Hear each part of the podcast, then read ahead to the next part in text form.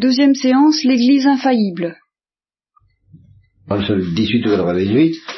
Je me, je me suis posé la question de l'infaillibilité de l'Église, du pape, et je me suis, je me suis dit, mais comment ça se fait que un homme ou même un groupe d'hommes qui, qui sont pécheurs et hommes en même temps, ils ont un pouvoir infaillible, ils peuvent dire des vérités infaillibles euh, Oui. Sur... Alors, Thomas va parler déjà. parce qu'on en a parlé un peu, On en a parlé un peu. Alors avec, David, nous, en fait, on, on se disait, bah, par un bout, on, on dirait presque, ouais, on disait c'est miraculeux. C'est un don euh, que que Dieu a fait à Saint Pierre au, au départ. Et à- Au départ, oui. oui, au départ. Au Ça départ. se transmet. Et c'est c'est comme, moi je me disais, c'est un peu comme le, comme un don, un peu du, du même ordre que le don que le curé d'Ars avait de voir dans les âmes. Et ben bon, Saint Pierre, l'Église, tout ça, il y a un don particulier dans l'Église qui est de, de, de pouvoir euh, pas se tromper. Alors comment que, c'est vrai que ça paraît extraordinaire et, mi- et miraculeux. Pour moi, c'est miraculeux. C'est- Ça, ça tient vraiment du miracle. Voilà. Ouais, Moi, j'avais l'impression que l'infaillibilité, c'était pas forcément. Enfin, il y avait un, un caractère euh, surnaturel d'avoir le pouvoir, mais au moment de l'exercer, c'est pas forcément suite forcément à une révélation ou, ou à une lumière euh, Est spécial. et- et spéciale. Oui, euh, c'est pas. bon, il y a quand même une lumière, évidemment, mais c'est pas quelque chose de. euh, Prophétique. oui, quelque chose directement que Dieu aurait, par des divers moyens, Et quand c'est infaillible, ben, par un bout, c'est un peu comme une révélation privée qu'il aurait. de- ben, c'est parce qu'en en fait, en parlant de tout ça, on, on était revenu à ce que vous nous aviez dit il y a, il y a une ou deux semaines sur le- l'infaillibilité du, de ceux qui enseignent et de ceux qui, qui croient. En disant que, par un bout, le- ce- si j'ai bien compris, ceux qui, ceux qui, l'infaillibilité de, de ceux qui croient, des croyants, euh, elle est avant l'infaillibilité de ceux qui enseignent. Oui. Et alors on, on disait, alors, elle est plutôt au niveau euh, intuitif, c'est moins, ils savent pas comment l'exprimer, mais ils sentent que c'est ça, Ah, et que l'infaillibilité de ceux qui enseignent, c'est le prolongement, mais éclairé, plus éclairé, plus. Ah. Oui, mais alors dans ce cas-là, pour le pape ou les conciles, c'est pas une révélation privée. Si, si c'est juste de d'éclairer la. Oui, mais alors c'est ça. Oui, mais alors, oui, oui, oui, oui, oui. Ah, qu'est-ce que tu réponds à ça, mon cher David Et ben c'est qu'à mon avis, l'infaillibilité de ceux qui croient, ils disent non ça c'est pas ça. Moi je crois que c'est ça, mais pourquoi je sais pas. Et ceux qui enseignent, ils disent Ben, c'est ça parce que Alors, ils ont une révélation privée pour dire ça. bah, non, euh, avec une révélation privée. Alors est-ce qu'on peut dire que c'est non ils ont fait des études quoi. non mais c'est plus. Je sais pas si non, on peut pas dire que c'est une révélation privée. Moi la révélation privée c'était plus au niveau de l'infaillibilité pontificale. Pontifical. Ouais, quand, quand le pape dit quelque chose, euh, Là, il y a une révélation privée. ouais, Bon. c'était plus à ce moment-là. Ça va Alors, c'est- moi, je suis un peu brûlé, hein. Ah, Bah J'avais pas tellement de, bah dis donc. Mais bon, c'est vrai ça. c'est- C'est vrai que ça me pose problème, parce que je me dis, euh, ben, quand l'Église s'est réveillée à, réveillée à Arienne, là, on dit, euh, je me dis, ils sentaient tous, euh, et puis ils sentaient tous mal, alors, euh, Ah, bah, cette histoire des révélations privées, j'y avais jamais pensé. Moi. Tu n'y avais jamais pensé. Non, parce que je m'étais dit, bon, le Saint-Esprit l'assiste, Voilà, et puis, parce qu'il intervient quand il y, a, il y a une question, le Saint-Esprit l'assiste, il n'y a pas... voilà. Pas privée. J'ai jamais trop réfléchi à la question. hein. Tu n'as jamais beaucoup réfléchi à la Oui, c'est question. un peu, je me dis, bah, il y a le Saint-Esprit qui, il lui a promis, Voilà. voilà.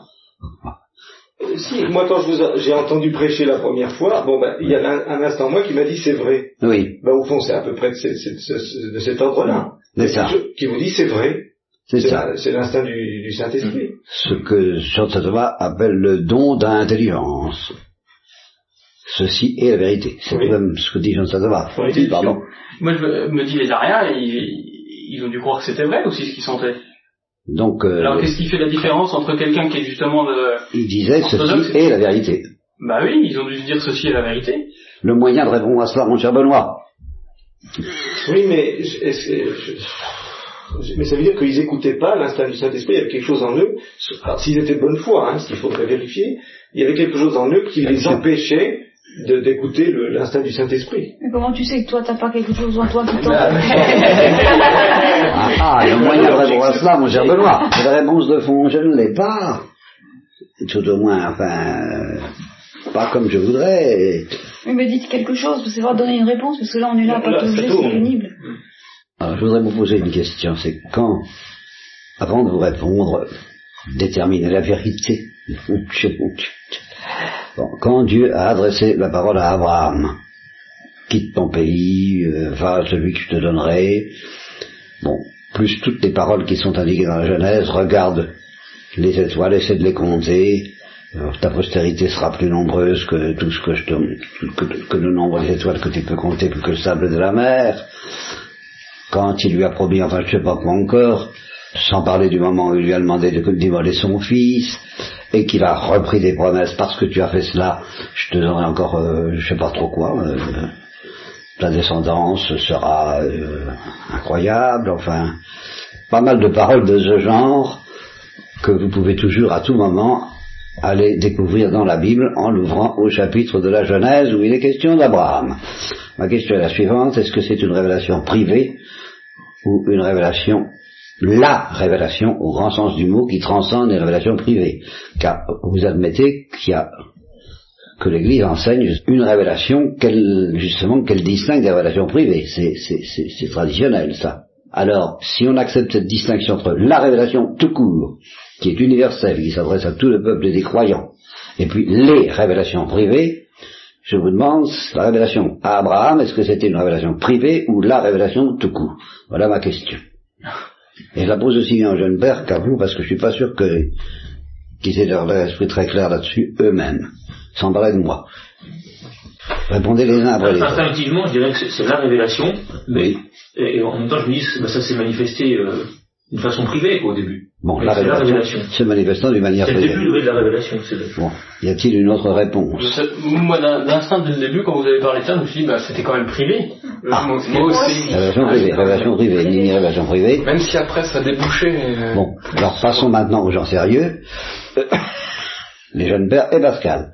Moi, je dirais la révélation. La révélation. de. Oui. La révélation La et. Pascal. Non, moi je dirais une révélation euh, privée qui, qui, qui- qui est devenue la révélation. Création privée qui- Privée une qui est révélation devenue privée qui est devenue la révélation. À quel moment? Cédric Moi, je serais tenté de dire au moment où il parle de la descendance et de. Ah bon, avant c'est privé, Quand il dit quitte ton pays, pour moi, c'est plus C'est privé. privé, ça. c'est ça. Oui. Ah non, moi c'est c'est- au moment où... Ah, je sais pas, je me dirais c'est au moment où, où Abraham a parlé à son tour euh, au peuple. Je pense que ça, ça s'est étendu. Au moment où... Pas avant, pas avant le moment où Abraham n'a parlé au peuple. C'était, à ce moment-là, c'était une révélation privée. Jusqu'au moment où Abraham s'est mis à parler au peuple. C'est ça sa réponse, Pascal Oui, quelque chose comme ça. Quelque chose comme ça. Mm. Bien. Alors, je, je poursuis ma question. Euh, Ce que Dieu a dit à Noé, ce que Dieu a dit à Adam et Ève, est-ce que c'était des révélations privées ou la révélation au grand sens du mot? Ou ce qu'il a pu dire à Sem, fait, je ne sais pas, moi, enfin, il a, je sais pas s'il a, ou à Caïn même. Enfin, s'il lui a dit, euh, est-ce que c'était la révélation au grand sens du mot ou des révélations privées? On dit que c'est privé. Moi, je dis, dans, dans l'esprit de Dieu, à mon avis, c'était le début de la révélation.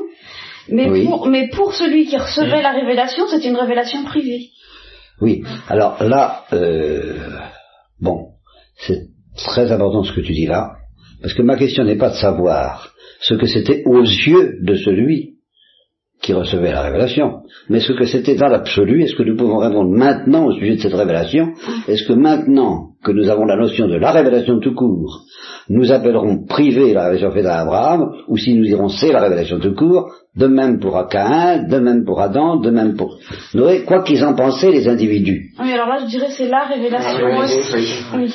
Moi aussi, ouais.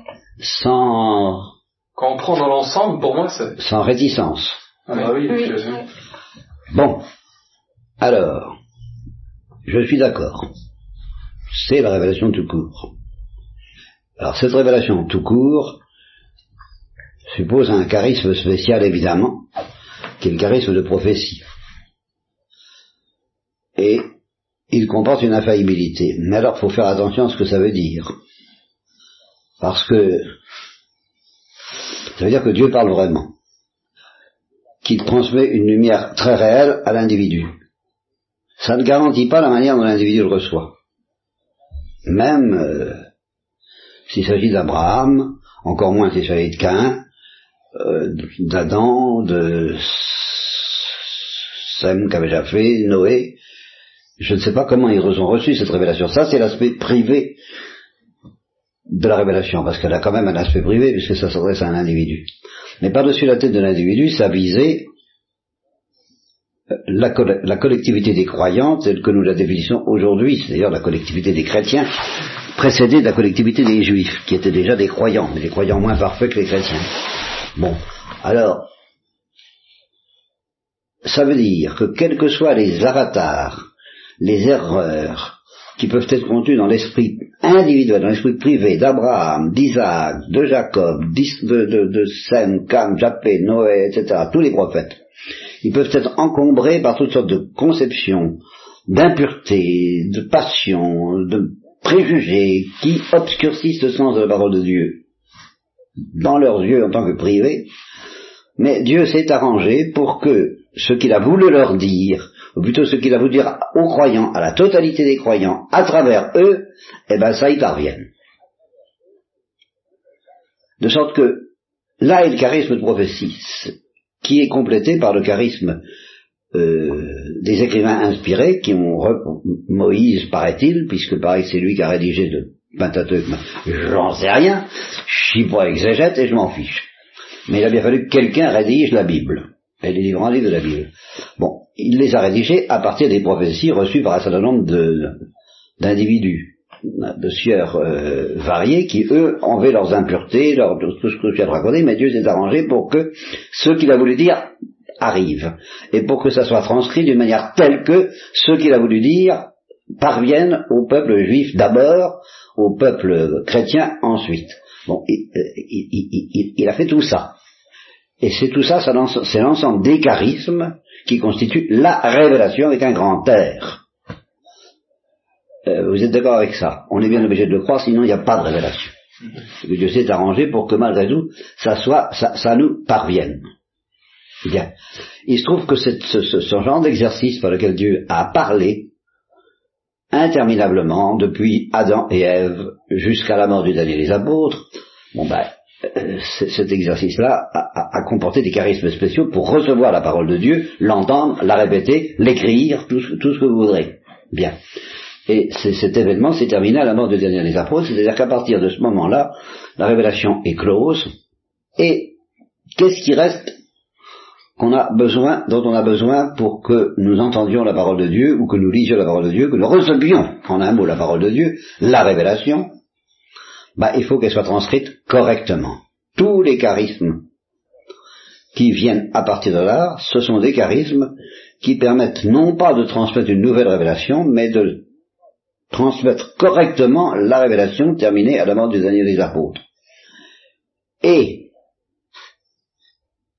c'est là où on n'a pas besoin d'un charisme prophétique pour ça. Encore bien moins d'une révélation privée. Personne n'a besoin d'un charisme prophétique pour recevoir la révélation et la transmettre. Encore moins d'une révélation privée, je le répète. On a besoin d'un charisme d'assistance qui fait qu'on la reçoit correctement et on la transmet correctement. Et ce charisme d'assistance qui fait que la communauté des croyants reçoit la révélation correctement et la transmet correctement, c'est un charisme collectif, donné à tous les croyants, pris collectivement. Et c'est là, là où alors, euh, faut réfléchir très sérieusement. Parce que c'est donné à tous les croyants, pris collectivement, et c'est ce que j'appelle l'Église enseignée, et c'est ce que j'appelle l'infaillibilité in credendo. Et ça veut dire quoi? Ben, Ça veut dire que tous les croyants peuvent se tromper. Tous les croyants peuvent s'égarer. Tous les croyants peuvent faire toutes les erreurs et les, abominations possibles au sujet de la parole de Dieu, l'adultérer, la, corrompre, la nier, la détruire, tout, ce que tout est possible de la part de tous les croyants. Dieu s'arrange pour que, d'une manière ou d'une autre, la collectivité de l'Église comme telle finisse par retrouver ce qu'il a voulu dire. Quand, comment, par qui, J'en sais rien, ça varie, c'est fluctuant. Les Japonais ont, sont restés pendant 200 ans sans aucun prêtre, sans aucun magistère. Eh ben, ils ont gardé là, le dépôt de la foi. Ils ont gardé le dépôt de la foi. Comment? À travers de multiples erreurs chez chacun des individus Peut-être. Mais au total, le dépôt de la foi arrive en telle sorte que si quelqu'un est honnête, droit, humble, eh bien, à travers cette tradition qui lui est transmise par sa collectivité, il reçoit la révélation dans sa plénitude. Avec plus ou moins de perfection, c'est autre chose. Mais il la reçoit en telle sorte qu'il puisse en vivre et que Jésus puisse dire tout est inscrit dans le cœur de ceux qui croient et qui espèrent qui, espèrent et qui aiment, c'est-à-dire si au contact de la révélation ainsi définie comme je le fais, quelqu'un répond oui à l'amour qui lui est proposé, car c'est ça, le sens profond de la révélation, qui lui dit veux-tu de mon amour infini pour toi Et si le croyant répond oui avec son cœur, à ce moment-là, tout est inscrit dans, dans le cœur de ce croyant, à travers toutes les erreurs qu'on voudra. Ça n'a aucune espèce d'importance. Et ça me permet de répondre alors à ce que, ce que Benoît dit. Il dit, il y a un instinct qui va dire ceci est la vérité. Bon, ben cet instinct peut le tromper entièrement. Possible.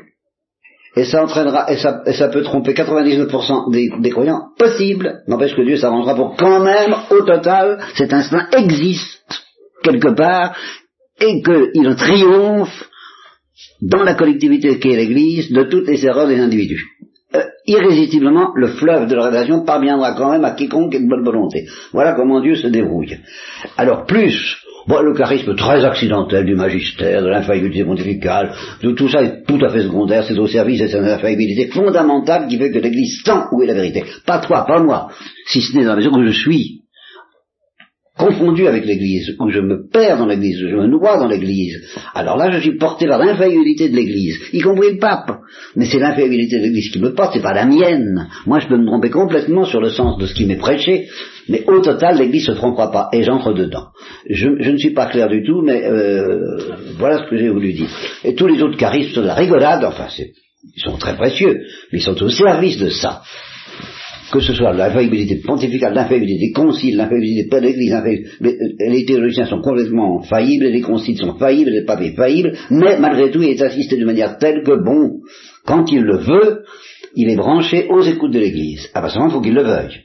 Et à ce moment-là, il ne peut pas dire autre chose que ce que dit l'Église. Ça, c'est certain. Mais c'est un cas relativement rare, parce qu'il s'en sert très peu, beaucoup trop peu au goût de certains, c'est pas la question il a, il a son, il a son, son, téléphone rouge, mais pas pour dire quelque chose, c'est pas une révélation privée. C'est pour dire voilà ce qui a été dit à l'église, voilà je, je transmets, voilà ce que la tradition m'a transmis, moi pape. J'ai un charisme infaillible pour dire ce que j'ai entendu de l'église. Car il ne dit rien que ce qu'il a entendu de l'église, pas du ciel. C'est ce qu'il a reçu de l'église que le pape a infaillible, a donc infaillible de transmettre quand il veut. Voilà. Par exemple, l'Immaculée Conception, il l'a reçu de l'Église. L'Assomption, il l'a reçu de l'Église. Il n'y a pas eu de révélation privée du tout, cette histoire-là. Bon, eh ben, euh, ça vous suffit quand je, je, fais ce que j'ai pu, là. Oh, ils sont fatigants. c'est miraculeux, en fait. Ah ben ça, naturellement, seulement c'est pas n'importe quel miracle, ça pourrait être un miracle de prophétie, c'est pas un miracle de prophétie. Ça pourrait être un miracle de révélation privée, c'est pas un miracle de révélation privée. Ça, ça pourrait être un miracle de, téléphone rouge, c'est pas un miracle de téléphone rouge. C'est un miracle, si, l'Église est en téléphone rouge, mais elle seule. Et pour, et pour recevoir le dépôt de la révélation, les apôtres appellent le téléphone rouge. Alors là, eux, pour transmettre vraiment la révélation.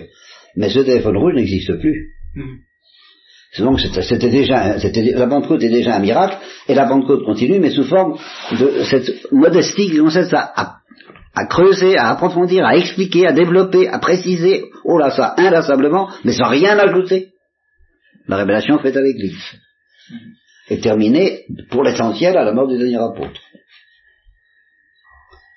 Je ne dis pas qu'individuellement tu n'as pas été visité par le Saint-Esprit par le don d'intelligence quand tu as dit ceci la vérité, je le crois. Mais je c'est pas ça l'infaillibilité de l'Église. Comme vous dites collectivement. C'est collectif. Oui, ça c'est vrai. C'est pas, c'est pas, toi, tu, ça garantit rien sur toi personnellement. Si t'es dans, si t'étais dans la de l'Église, ce que j'espère, alors ben, bien sûr. Oui. D'ailleurs, c'était c'est quand même lié. C'était, c'était lié que c'était dans l'Église. Ben oui, naturellement, bien sûr. Donc j'espère bien que c'était ça. Mm. Mais peu importe si on se trompe, toi et moi. Oui, parce que j'avais le sentiment que justement vous, vous ne disiez pas quelque chose de vous. Mais d'accord, mais supposons que, que, que ta impression soit fausse et que moi ah, je dis quelque chose de moi, aucune importance, l'Église est infaillible quand même. Oui, ça c'est vrai. Et elle finira bien par rectifier le, nos erreurs quand même. Alors on y va. Selon nous, on peut, on peut jamais savoir. Si on, est, si on se trompe, non. mais on veut savoir que l'Église se trompe pas. Mais l'Église enseignée. L'Église enseignante peut se tromper, dans les limites du charisme. Hein. Mais elle peut se tromper en se taisant, elle peut se tromper en, à chaque fois qu'elle n'utilise pas au maximum son charisme, c'est-à-dire dans les conciles, définition solennelle, bon là elle peut pas. D'accord. Hein. Encore que, dès qu'il s'agit d'interpréter le canon, euh, là on peut commencer à se tromper. et, on est bien obligé d'interpréter qu'est-ce que ça veut dire telle condamnation? Aussitôt l'erreur peut intervenir. Et seule l'Église enseignée est infaillible pour comprendre ce que l'Église a voulu dire par ses canons, etc. C'est drôle, on a l'impression que c'est presque quelque chose d'un peu souterrain. C'est souterrain. C'est souterrain et ça affleure tant bien que mal. Tant bien que mal. On sent qu'il faut une attitude euh, humble pour être. On n'est jamais sûr de ne pas se tromper. Ce qui, ce qui est une conséquence plutôt rassurante de la vérité de ce que je viens de dire.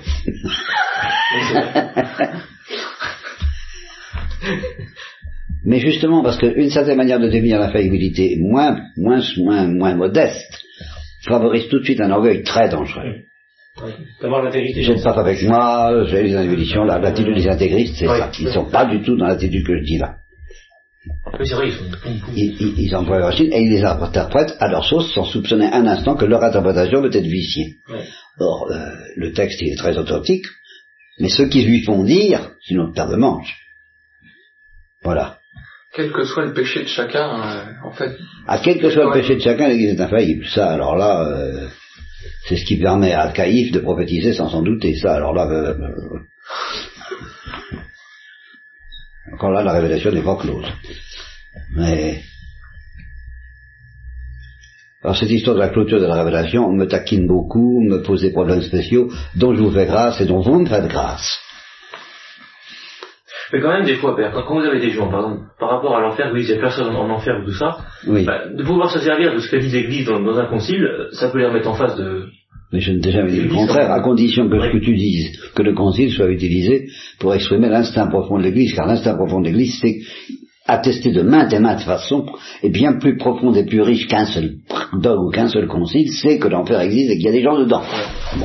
C'est tellement assuré d'une manière multiforme par les mystiques, par les saints, par le peuple, qui a toujours vécu comme ça, que tu n'as pas le droit de te contenter d'un concile ou d'un dogme. Tu dois t'en servir, mais bien plus profondément, le, le souterrain, l'infaillibilité souterraine de l'Église, c'est bien plus important sur l'enfer en particulier.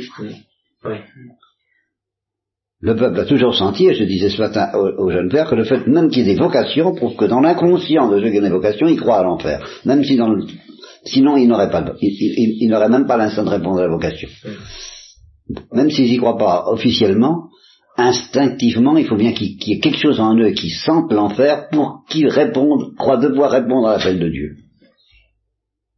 C'est pas possible autrement, parce que ça n'a aucun sens de, répondre à l'appel de Dieu si ce n'est pas pour se mobiliser au service de l'amour qui n'est pas aimé. Alors, avec toute la terreur que ça doit entraîner, que ça entraîne dans l'Église enseignée, d'où les vocations. La psychanalyse profonde d'une vocation suppose l'enfer. Mais dans, les profondeurs psychanalytiques, justement, de l'infaillibilité de l'Église enseignée infaillible in Oui. Mais on sent bien d'ailleurs que une vérité enseigné en dehors de l'instinct de l'Église, même l'enfer existe. Si on est en dehors, on, le dit d'une façon dure qui n'est plus la façon qui plus la bonne. Et c'est plus l'enfer tel que Dieu le regarde. Euh, en dehors de de l'Église, toute vérité, même tu sais qu'elle est infaillible, on te l'a dit, tu le dis d'une dureté, une agressivité qui ne peut pas être celle du Saint-Esprit. Ah, Alors qu'il véhicule quand même la vérité en question, mais avec les impuretés dont j'ai parlé, qui peuvent exiger le prophète. Voilà. Ah, ça c'est évident. Alors si elles peuvent exiger le prophète, encore plus c'est le croyant. C'est évident qu'il se contente de répercuter dans son église en y mettant son impureté personnelle. Alors ça, ce n'est pas garanti par la faillite de l'église. Et il faut savoir le sentir. Recta sapere. C'est ça qu'on demande au Saint-Esprit, de sentir, d'avoir le, goût affiné, raffiné, hmm, ou, bien sentir la bonne odeur du Christ, ou, la ou, les hérétiques qui sentent leur aussi, sans savoir où ni pourquoi. Ça, c'est ça l'instinct de l'Église enseignée. Et elle attend qu'un autre un prédicateur qui a le charisme dise pourquoi. Alors, voilà, voilà, ceci est la vérité. Bon, alors ça va, parce que la musique y est là. Il dit bien ce que sent l'Église et comme le sent l'Église. Alors en fait, c'est jamais tout à fait comme le sent l'Église, ça n'est jamais à ce niveau-là, sauf de très grands saints et encore. Mais euh, ça s'en approche, disons, comme du la saintote. Mais dans ce que vous dites, ce que je trouve très fort, c'est quand vous dites que tous les charismes de, de, l'Église enseignante sont au, service, de ça. Ah, oui. et, en même temps, c'est quand même vrai qu'ils sont importants parce que, par exemple, ah, bah, l'Église, il faut bien vous écouter quelqu'un. Bien sûr. C'est quand même mystérieux parce qu'on écoute quelqu'un et en même temps, au fond, on écoute. Euh, Au-delà de ce quelqu'un. Voilà, bah, on écoute quelqu'un qui lui-même écoute voilà. avec un charisme infaillible. Au fond, c'est un charisme pour mieux écouter que les autres que le charisme que le pape a et que les conciles ont. Ils, ont un charisme pour bien écouter au-delà de leurs impuretés propres. Justement, pour pouvoir être à l'abri des impuretés qui viennent de leur équation personnelle, il leur est donné pendant cinq minutes peut-être, mais le temps qu'ils veulent définir le dogme, ou, formuler la condamnation, ou formuler la grande vérité solennelle, même si c'est pas une condamnation, s'ils y mettent vraiment une intention forte, eh ben, ils sont protégés de leurs impuretés pour écoutez ce que dit l'Église, ce que, l'Esprit dit aux Églises, ce qui revient au même. Écoutons ce que l'Esprit dit aux Églises, comme il est dit dans l'Apocalypse. Bon, mais c'est un charisme pour entendre l'Église, c'est pas un charisme, et, par conséquent pour expliciter ce que le peuple sent sans pouvoir le dire. D'accord et c'est très important ce charisme. Parce qu'autrement, il faut bien qu'on écoute quelqu'un. Je veux dire, sinon, ce serait. Ben, on a besoin d'explicitation. Bah, bon, voilà, c'est un charisme d'explicitation et on a besoin d'expliciter. Eh ben, les théologiens explicitent, explicitent. Dans ce qu'ils disent, il y a à boire et à manger. Le charisme du magistère dit ça c'est conforme à l'Église, ça c'est moins conforme à l'Église, ça c'est absolument inacceptable pour l'Église, ça c'est absolument ce que veut dire l'Église, etc. Il, il précise le degré d'audition de l'Église que comporte telle ou telle thèse.